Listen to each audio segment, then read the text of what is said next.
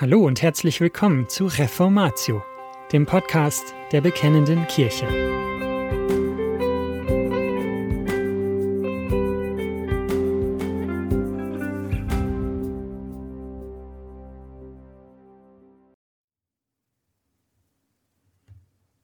Unzufriedenheit von Jochen Klautke Wir alle kennen Menschen, die anscheinend dauerhaft unzufrieden sind. Dem oder derjenigen kann man es auch nicht recht machen, sagt man dann gerne. Vielleicht regen wir uns manchmal über unzufriedene Menschen auf. Vielleicht bemitleiden wir sie auch von Zeit zu Zeit. Dabei ist Unzufriedenheit keine Kleinigkeit. Die Bibel zeigt uns, dass Unzufriedenheit mehr als ein schlecht gelaunter Grundzustand ist. Unzufriedenheit ist in Gottes Augen Rebellion und damit Sünde. Es gibt Sünden, die uns klar als solche bewusst sind. Und es gibt Sünden, die sehr geschickt darin sind, sich zu tarnen. Letztere prägen das Denken und Handeln auch von uns Christen, während wir sie oft noch nicht einmal als Sünde wahrnehmen. Zu dieser Sorte gehört zweifellos die Sünde der Unzufriedenheit. Was ist die Sünde der Unzufriedenheit? Unzufriedenheit bedeutet nicht, dass wir von Zeit zu Zeit unzufrieden sind. Wir dürfen, ja manchmal müssen wir sogar unzufrieden sein. So zum Beispiel mit unserem Versagen und unserer Sünde, die immer noch in uns wohnt. Oder auch mit den Sünden anderer Menschen. Auch mit falscher Lehre dürfen wir uns keineswegs zufrieden geben. Eine große Zahl der Psalmen ist von Menschen verfasst worden, die unzufrieden mit ihrer Situation sind und sich im Gebet an Gott wenden. Auch wenn wir uns unzweifelhaft mit manchen Dingen und auch Umständen nicht zufrieden geben sollen, handelt es sich bei der Sünde der Unzufriedenheit um etwas anderes. Sündige Unzufriedenheit ist dauerhaft und grundlegend. Man ist nicht mit der einen oder der anderen Situation unzufrieden, sondern man ist generell unzufrieden. Unzufriedenheit prägt das gesamte Leben, und das ist Sünde. Warum ist es biblisch begründet, diese Unterscheidung zwischen gerechtfertigter und sündiger Unzufriedenheit zu machen? Die gesamte Bibel, aber vor allem die Psalmen zeigen uns, dass es in Ordnung ist, vor Gott zu klagen. Zwar ruft die Bibel uns dazu auf, gerade auch die negativen Dinge in unserem Leben aus Gottes Hand anzunehmen, aber sie ist auch voller Beispiele, wie Kinder Gottes zu Gott um Hilfe schreien. Auf der anderen Seite gibt es das Beispiel der Israeliten in der Wüste. Als sie kein Wasser hatten oder sie Hunger drückte, beschwerten sie sich bei Mose und bei Aaron. Darauf richtete Gott sie hart. Während die Klagen der Psalmdichter Teil von Gottes inspiriertem Wort sind, zogen die Klagen des Volkes Israel in der Wüste Gottes Gericht nach sich. Der Grund dafür ist, dass erstere über ihre Situation unzufrieden waren und damit zu Gott kamen, während das Volk auf der Wüstenwanderung generell unzufrieden war und sich mit seiner Unzufriedenheit nicht an Gott wandte. Woran erkennt man Unzufriedenheit? Wenn in diesem Artikel im Folgenden von Unzufriedenheit die Rede ist, dann ist immer diese zweite Art von Unzufriedenheit gemeint. Aber woher weiß man, ob und wann man in diesem Sinn unzufrieden ist? Um das herauszufinden, kann es hilfreich sein, sich selbst einige Fragen zu stellen. Wenn wir unzufrieden sind, reden wir uns nämlich gerne Dinge ein, die in Wirklichkeit Lügen sind. Einige dieser Lügen wollen wir uns im Folgenden ansehen. Wenn man sich diese Lügen einredet, offenbart das nicht nur, dass man unzufrieden ist, es zeigt auch, dass der Hauptgrund hinter unserer Unzufriedenheit geistliche Vergesslichkeit ist. Gottes Gnade vergessen. Zurzeit ist meine Situation wirklich schlimm. Früher war alles besser. Das ist entweder eine Lüge oder zumindest ein sehr verkürzter Blick auf die Vergangenheit. Bei den Israeliten in der Wüste hörte sich das folgendermaßen an. 2. Mose 16, Vers 3 und die Kinder Israels sprachen zu Mose und Aaron, Wären wir doch durch die Hand des Herrn im Land Ägypten gestorben, als wir bei den Fleischtöpfen saßen und Brot in Fülle zu essen hatten. Denn ihr habt uns in diese Wüste hinausgeführt, um diese ganze Gemeinde verhungern zu lassen. Wenn man sich einredet, dass früher sowieso alles besser war, dann vergisst man sowohl das Negative in der Vergangenheit als auch die Gnade Gottes. Vielleicht verklärt man mit dieser Aussage nur die Vergangenheit, wie es die Israeliten in der Wüste taten. Möglicherweise war die persönliche Situation vor einiger Zeit tatsächlich besser. Aber auch dann lag das allein an der Gnade Gottes. dass derselbe Gott, der mich damals gesegnet hat, auch heute mein Leben unter seiner Kontrolle hat, das verliert man dann schnell aus dem Blick.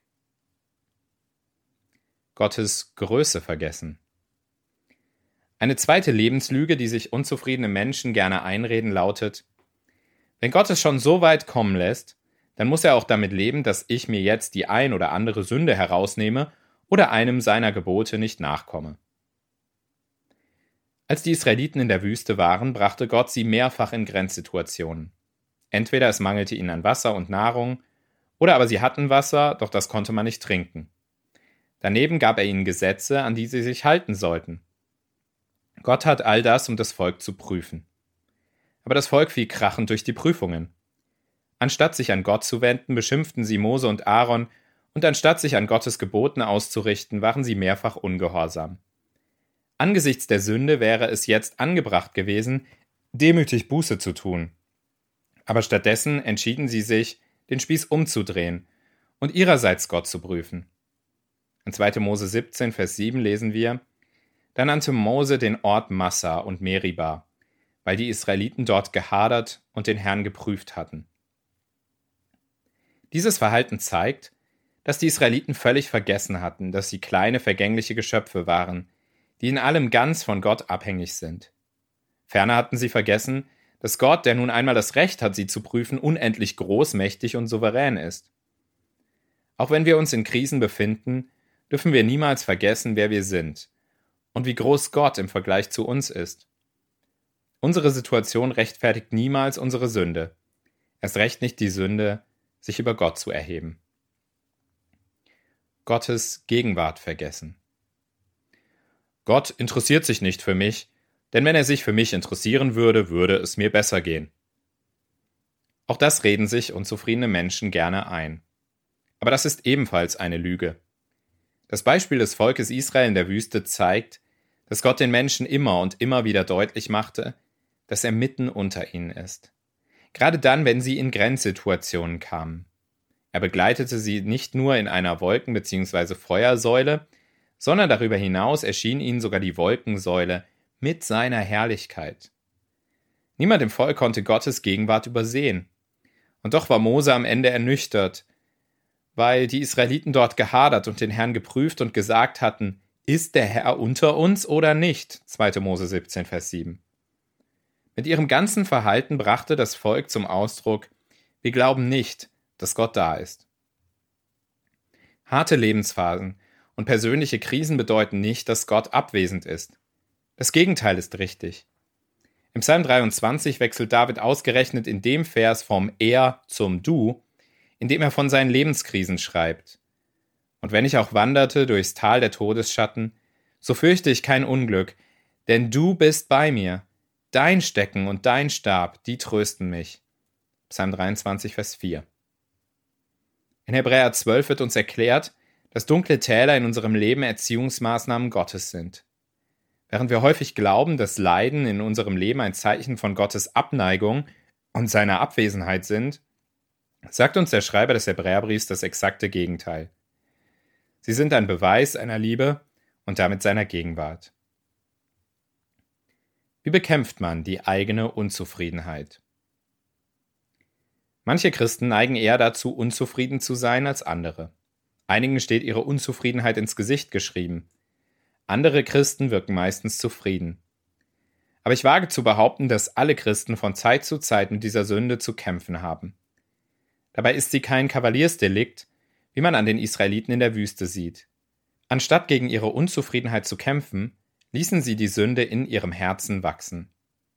Während Gott noch gnädig über die erste Welle der Unzufriedenheit hinwegsah, bestrafte er das Volk beim zweiten Mal unerbittlich hart.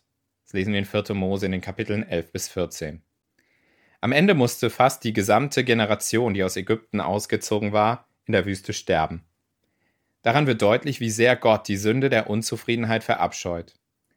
Daher ist es außerordentlich wichtig, dass wir den Kampf gegen die Unzufriedenheit in unserem Leben aufnehmen. Welche Hilfen nennt uns die Bibel, um gegen unsere Unzufriedenheit zu kämpfen? Erstens, wende dich mit deinen Problemen, Sorgen und Nöten an Gott. Eines der Kernprobleme der Israeliten war, dass die Menschen mit ihren Problemen zu Mose und Aaron kamen, anstatt sich an Gott zu wenden. Anders ist das in dem Psalm. Die Dichter der Klagepsalmen wenden sich mit ihrer Klage an Gott. Psalm 22, Vers 2. Mein Gott, mein Gott, warum hast du mich verlassen? Psalm 69, Vers 2. Hilf mir, o Gott, denn die Wasser gehen mir bis an die Seele. Psalm 130, Vers 1. Aus der Tiefe rufe ich zu dir, o Herr. Weil Unzufriedenheit im Kern Vergesslichkeit ist, haben wir Gott in den Krisen unseres Lebens oft überhaupt nicht auf dem Schirm. Deswegen neigen wir dazu, uns bei dem erstbesten Mitmenschen zu beschweren, der sich als Sündenbock anbietet. Damals in der Wüste waren das für die Israeliten Mose und Aaron. Aber andere Menschen können uns, wenn überhaupt, nur sehr bedingt weiterhelfen. Auch können sie niemals die Könige unseres Lebens sein. Deswegen sollten wir uns ein Beispiel an den Psalmdichtern nehmen und uns mit unserer Klage direkt an Gott wenden, dem einzigen, der wirklich helfen kann. Zweitens. Erinnere dich an Gottes Gnade, Größe und Gegenwart. Gott weiß, wie vergesslich wir sind. Aus diesem Grund gibt es in der Bibel eine ganze Reihe von Geboten, die uns an Gottes Gnade, an seine Größe und seine Gegenwart erinnern. Psalm 103, Vers 2 Lobe den Herrn meine Seele und vergiss nicht, was er dir Gutes getan hat, lautet der generelle Auftrag. Das Volk Israel sollte beispielsweise das Passafest feiern, um sich an die Rettung aus Ägypten zu erinnern. Auch sollten sie einen Krug mit Manna in die Bundeslade stellen, um sich die Versorgung in der Wüste ins Gedächtnis zu rufen. Auch im neuen Bund hat uns Gott ein Zeichen gegeben, durch das er uns seine Gnade und seine Gegenwart in Erinnerung bringt. Das Abendmahl. Es erinnert uns an Gottes Gnade in der Vergangenheit, verheißt uns in der Gegenwart die Gemeinschaft mit Gott und versichert uns für die Zukunft der Treue Gottes. Abgesehen davon kann es hilfreich sein, sich einmal in Ruhe hinzusetzen und auf einem Zettel alles aufzuschreiben, wo überall Gott im vergangenen Monat mir seine Gnade erwiesen hat. Dabei werden wir feststellen, wie viele Geschenke Gottes wir für selbstverständlich nehmen.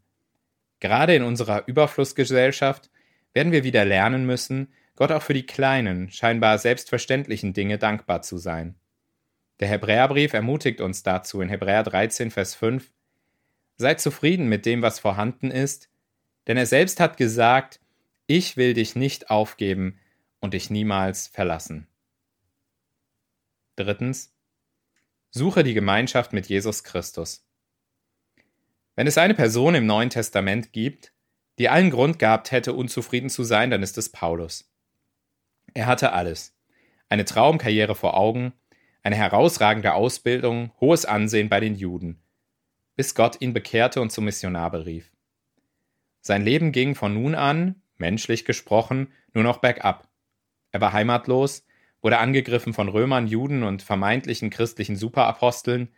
Mehrmals wäre er beinahe umgekommen oder umgebracht worden. Und doch sagt Paulus über sein Leben in Philippa 4 in den Versen 11 und 12, Ich habe gelernt, mit der Lage zufrieden zu sein, in der ich mich befinde. Denn ich verstehe mich auf das Armsein, ich verstehe mich aber auch auf das Reichsein. Ich bin mit allem und jedem vertraut, sowohl satt zu sein als auch zu hungern, sowohl Überfluss zu haben als auch Mangel zu leiden. Paulus war ein zufriedener Mann. Das heißt nicht, dass er nicht mit manchem in seinem Leben unzufrieden war. Der sogenannte Stachel im Fleisch, was auch immer das genau war, machte ihm das Leben schwer. Dreimal fragte er, ob Gott ihm dieses Leiden nicht wegnehmen könnte. 2. Korinther 12, Vers 8. Ihm war auch nicht alles egal, sondern er kämpfte gegen Irrlehren, bemühte sich um Menschen oder litt in Gefängnissen, aber grundsätzlich konnte Paulus über sich selbst sagen, ich bin ein zufriedener Mann. Warum war Paulus zufrieden? Er schreibt weiter im Philipperbrief, ich vermag alles durch den, der mich stark macht, Christus. Philippa 4, Vers 13. Dieser Vers wird leider oft missverstanden. Paulus behauptet hier nicht, dass ihm alles gelingt, was er möchte.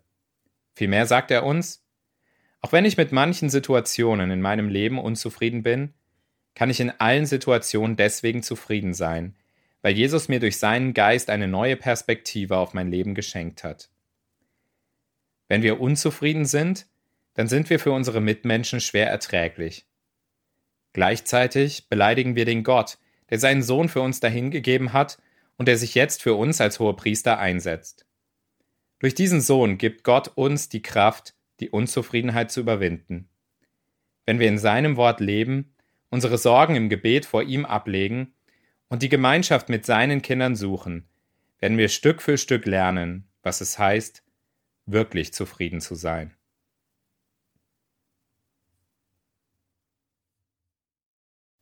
Und das war's schon wieder mit dieser Folge von Reformatio. Wenn Sie selbst eine Frage an uns haben, laden wir Sie herzlich dazu ein, uns diese zu schicken. Besuchen Sie uns unter www.bekennende-kirche.de/fragen und nutzen Sie das dortige Formular. Wir werden Ihnen darauf antworten und, so Gott will, Ihre Fragen klären. Außerdem können Sie auf der Seite der Bekennenden Kirche wie gewohnt die Beiträge aus der BK lesen, die Zeitschrift abonnieren und unsere Arbeit mit einer Spende unterstützen. Alle Links finden Sie auch in der Beschreibung dieser Folge des Podcasts. Wir bedanken uns fürs Zuhören, wünschen Ihnen Gottes Segen und sagen Tschüss. Bis zum nächsten Mal.